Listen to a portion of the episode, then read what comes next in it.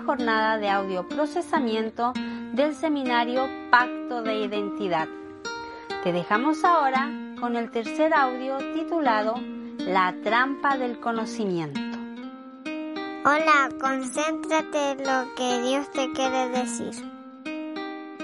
Otro de los aspectos interesantes de este quinto capítulo del seminario, en el que hemos estado hablando acerca del dominio y la integridad en el ser humano, tiene que ver con el conocimiento. Esta es la razón del nombre de este podcast. Y quiero que podamos seguir meditando en torno a esto.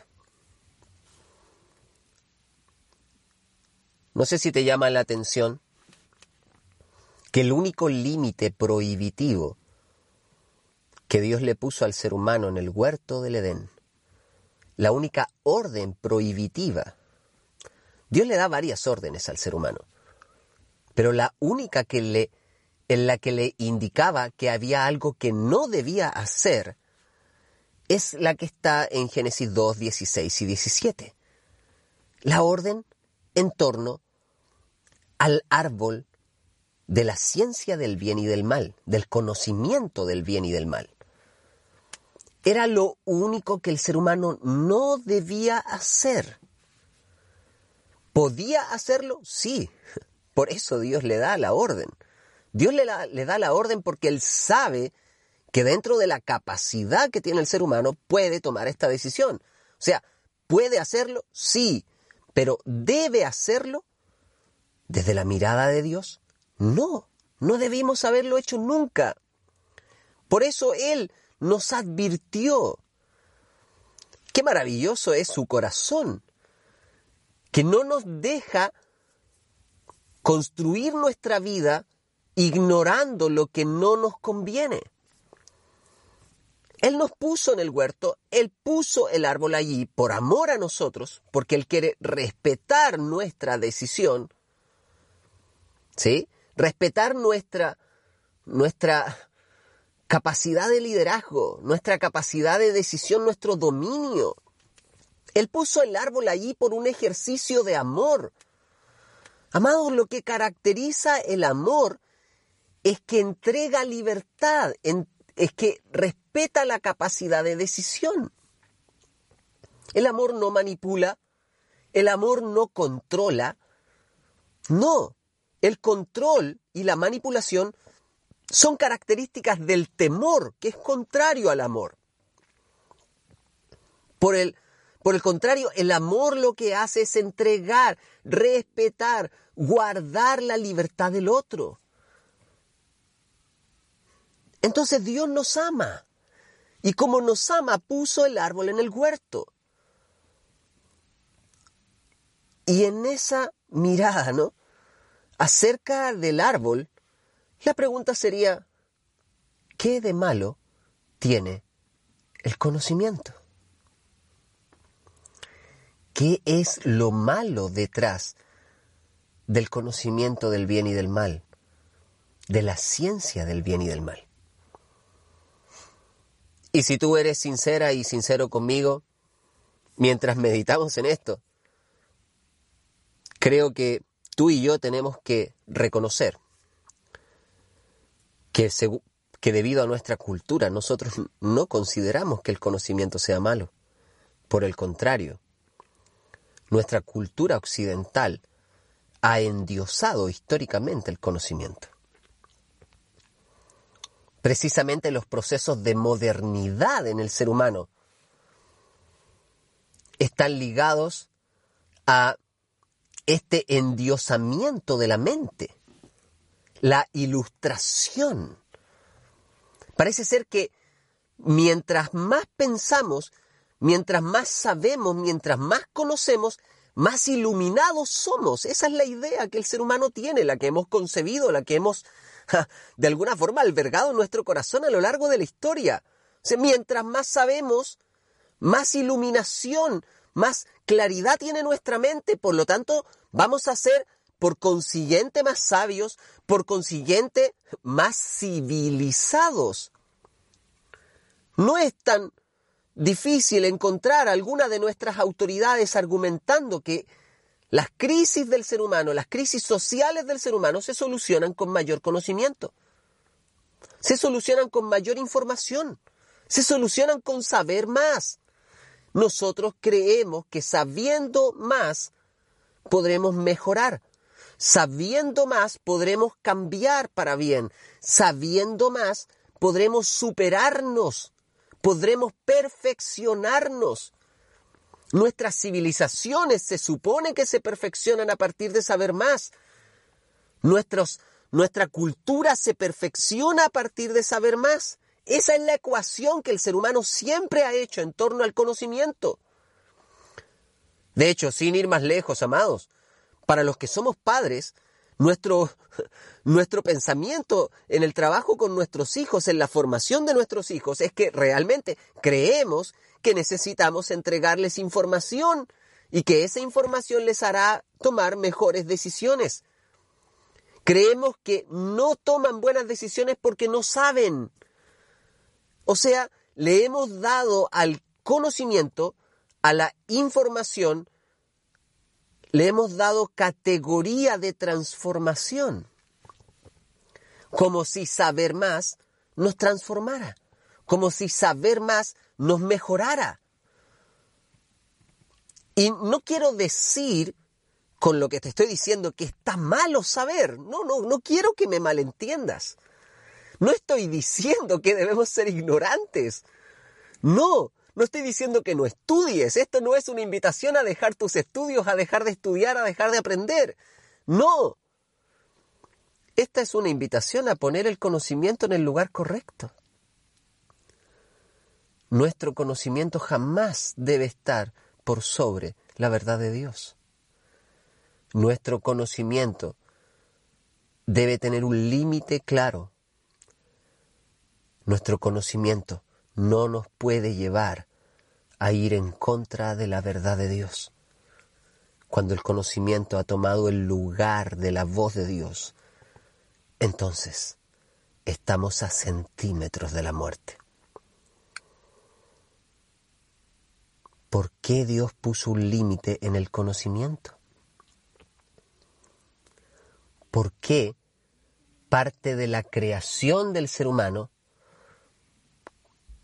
en el Génesis nos muestra que Dios no quería que conociéramos o que tuviéramos la ciencia del bien y del mal.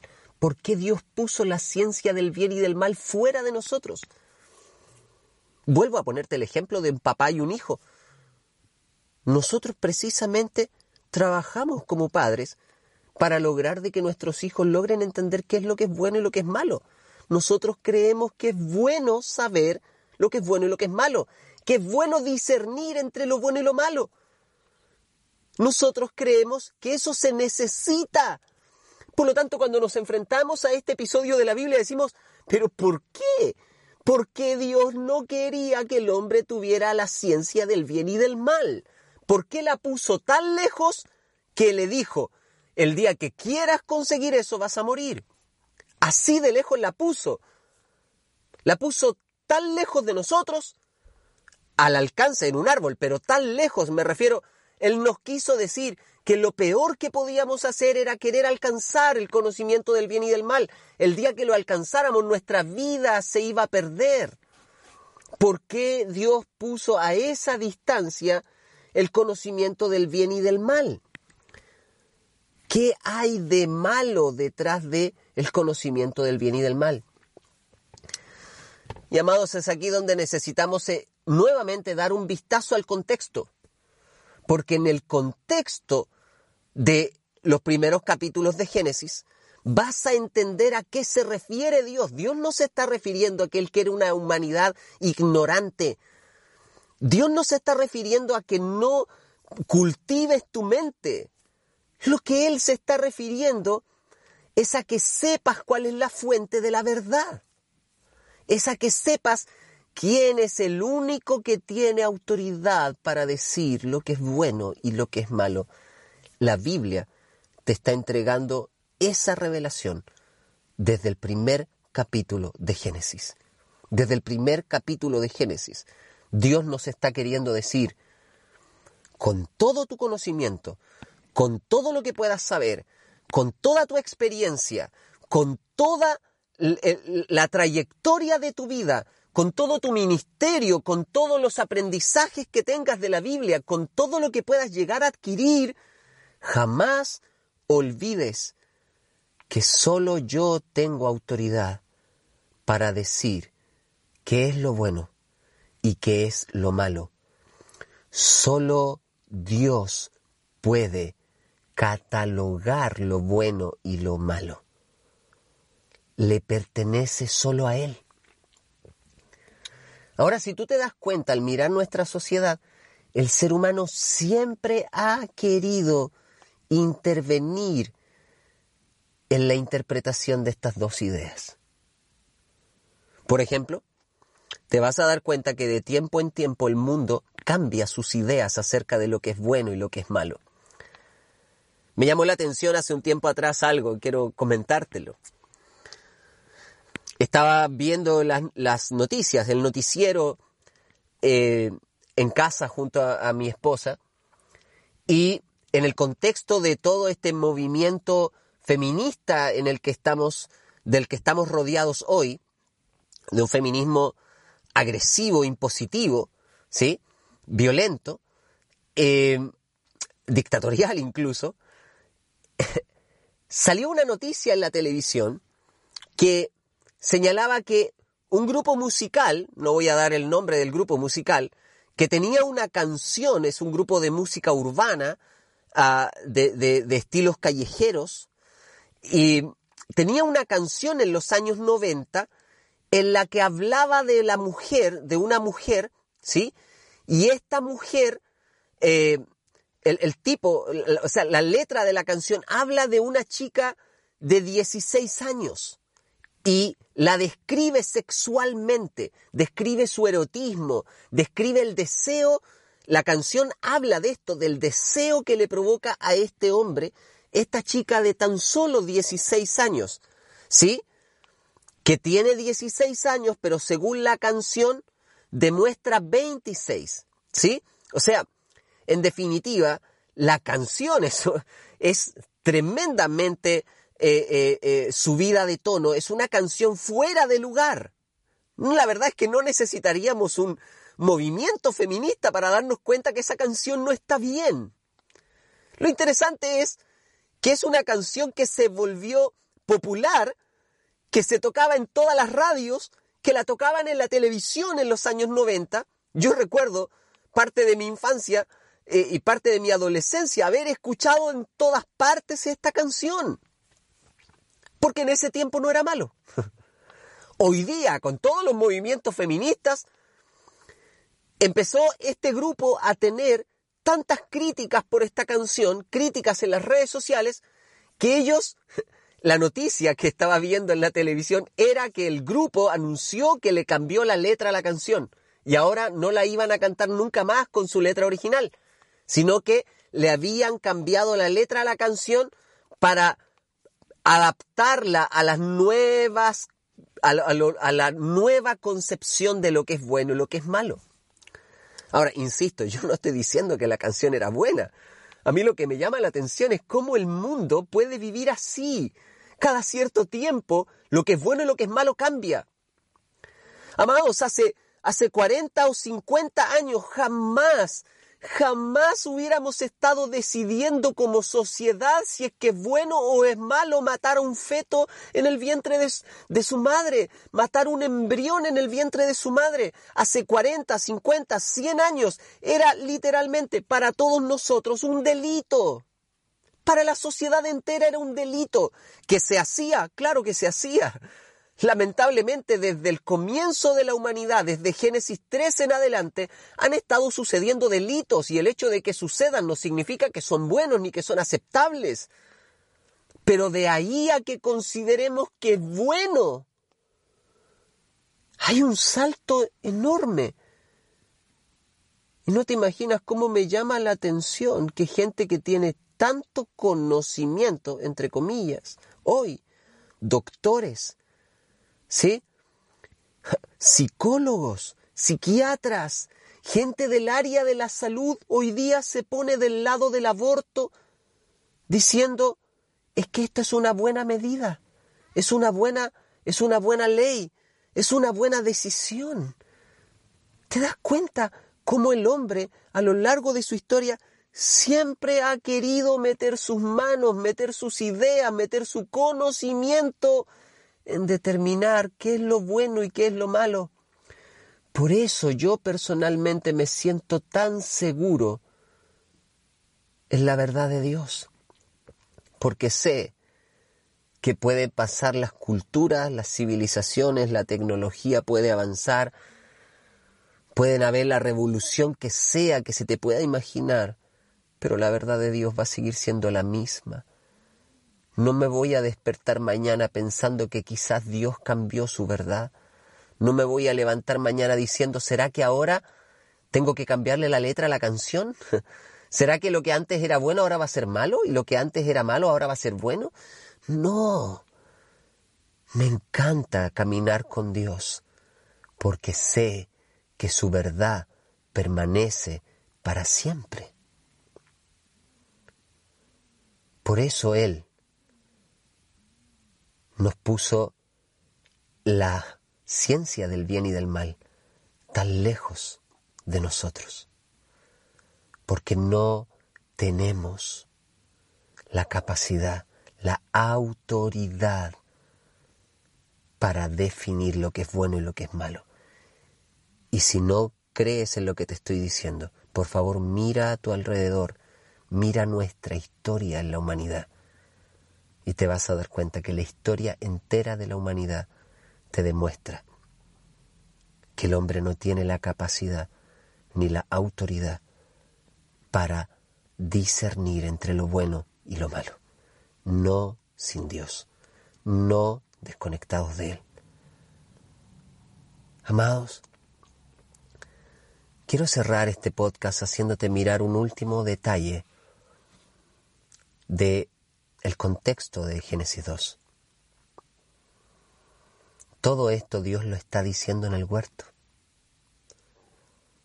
no es una palabra ni un mandato que está apareciendo en medio de el universo, no, no, no es en, no es en público. No, Dios está hablando en privado con el hombre y en privado se aparece a él y en privado le habla. En lo íntimo. Y si tú miras tanto el capítulo 2 como el capítulo 3 te vas a dar cuenta que Dios se pasea en ese huerto. ¿Sí? Que sale al encuentro del hombre cotidianamente. No hay liturgias, no hay ceremonias, no hay sacrificios, no hay religiosidad. Dios se aparece todos los días, todos los días, a cada momento aparece por el huerto. De hecho, ni siquiera el, el pecado provoca que él deje de hacerlo. Fíjate que después de que comen del fruto, lo que inmediatamente nos relata la historia bíblica es que Dios aparece en el huerto, se está paseando. ¿Por qué te hago notar ese detalle? Porque lleguemos a la concepción, ok, Dios es el único que tiene autoridad para decir lo que es bueno y lo que es malo. Eso se te muestra desde Génesis 1. ¿Cómo lo puedes ver? Porque el único que evalúa es Dios. Génesis 1 está lleno de evaluaciones de Dios. Primer día termina y vio Dios que era bueno. Segundo día termina y vio Dios que era bueno. Tercer día termina y vio Dios que era bueno. En cada uno de los días hay una evaluación de parte de Dios. ¿Qué es lo que está evaluando? ¿Qué es bueno? Por ende, está también diciéndote que no es malo. Y la primera vez que él dice que algo no es bueno, o sea, que es malo, también lo dice Dios. La primera vez que la Biblia dice que algo no es bueno, lo dice Dios. Génesis 2, 18. Dijo Dios, no es bueno que el hombre esté solo. Si tú te das cuenta, desde el comienzo de Génesis, el único que tiene autoridad para decir esto es bueno, esto no es bueno, es Dios. Y en ese contexto te dice que el día que tú quieras discernir, decidir, interpretar, independiente de Él, qué es lo bueno y qué es lo malo, ese día morirías. Entonces, amados, en este contexto del huerto, en este contexto del huerto, no solo Él pone los límites y Él se muestra como el que tiene el conocimiento, no solo te dice no lo alcances por ti mismo, sino que yo soy el que lo sabe, sino que también en ese mismo contexto Él se pasea cerca tuyo. ¿Qué es lo que eso te está queriendo revelar? Que Dios no quería que nosotros nos acostumbráramos a tener conocimiento independiente. Él quería entregarnos un conocimiento relacional en la intimidad. ¿No te parece un tremendo privilegio eso, amado, amada? Que no tendrías que buscar por ti mismo qué es lo bueno y qué es lo malo. El mismo Creador te lo revelaría. No tendrías que interpretar qué es lo bueno y qué es lo malo el mismo creador vendría a cada momento cuando lo necesites para saber lo que tienes que hacer. No tendrías que desesperarte ni investigar, ni profundizar, ni encontrar métodos para tratar de descubrir la verdad. No, Él te la revelaría. Amados, eso es un gesto de tanto amor de parte de Dios lo que Él nos está diciendo con esta revelación. Lo que Él nos está diciendo es, no caigas en la trampa del conocimiento. Yo te hablaré cada vez que lo necesites. Puedes venir y preguntarme. Eso nos dice la Biblia. Jeremías 33.3 dice, clama a mí y yo te voy a responder. El Salmo 25 dice, que la comunión íntima del Señor es con los que le temen. Y a él les da a ellos les da a conocer su pacto, o sea, a ellos él se revela. Amados, desde el comienzo de la creación Dios nos ha estado revelando todo lo que necesitamos no hay una sola historia de la Biblia que comience con el hombre buscando a Dios primero y Dios jugando a las escondidas. Todas las historias de la Biblia, todos los personajes de la Biblia son sorprendidos por un Dios que se quiere revelar. Samuel está durmiendo en el templo cuando escucha la voz de Dios que le dice, Samuel, Samuel. Y Samuel no estaba acostumbrado a oír la voz de Dios porque él vivía en un tiempo en que ya no se oía la voz de Dios. Eso dice el libro de Primera de Samuel en el capítulo 3, que no era común ni oír la voz de Dios ni las visiones. Y en ese contexto que no es común, Dios abre de nuevo la puerta y dice, quiero revelarme. Samuel, Samuel, y Samuel se despertaba e iba donde Elí, donde el sacerdote, y el sacerdote le decía, no, no, no, yo no te he llamado, anda y acuéstate, por favor, es tarde. De nuevo Dios le hablaba, Samuel, Samuel. Él iba donde Elí y Elí le decía, no te he llamado yo. La tercera vez lo mismo. Y esa tercera vez Elí entendió y dijo, no, no, parece que es Dios que te está llamando. La próxima vez di, heme aquí. Él es el que siempre se ha estado revelando. Dios nunca ha sido mezquino con su conocimiento. Él ha puesto su conocimiento a nuestro alcance siempre. ¿Al alcance de qué? De una intimidad relacional con el Creador. Por favor, piensa en esto. Pon, pon en la balanza lo siguiente. Si por un lado yo te ofrezco buscar tu propio conocimiento, buscar tu propia información, buscar tu propio modelo de vida y vivir con la inseguridad de si realmente es lo correcto Y quizás pasen 20, 30 años y te des cuenta que no era tan correcto y ahora hay otra verdad. Y después van a pasar 50 años y 100 años y te vas a dar cuenta que, ah, no, ahora es otra la verdad. Ah, no, es que esto, esto era bueno, pero ahora nos damos cuenta que era malo. Si tienes eso por un lado, y por otro lado yo te digo, puedes tener de primera fuente, de la boca del mismo Creador, la revelación que necesitas cada mañana? ¿Tienes algún conflicto con tu familia? ¿No sabes cómo hacerlo? Tranquila. El Creador te quiere hablar. Él se quiere revelar. ¿Tienes algún problema difícil por delante? ¿Alguna crisis en tu vida y no sabes qué es lo que tienes que hacer? Tranquilo, el Creador te quiere hablar. Búscalo a Él. Él no te va a decir una mentira. Él es el único que sabe lo que es bueno y lo que es malo. Dime si no es un privilegio saber que el mismo Creador te puede enseñar a vivir, que el mismo Creador te puede revelar qué es lo que te conviene. ¿Acaso eso no te trae seguridad? Saber que el Creador se pasea cerca tuyo, que Él te quiere hablar. No caigas en la trampa del conocimiento. Deja que el Creador te tome de la mano y te muestre por dónde debes caminar, cómo debes vivir. Su verdad no cambia lo que Él te enseñe no va a pasar, no va a cambiar. Puedes afirmarte completamente en lo que Él te ha dicho, porque sus palabras son como una roca firme donde puedes construir con seguridad.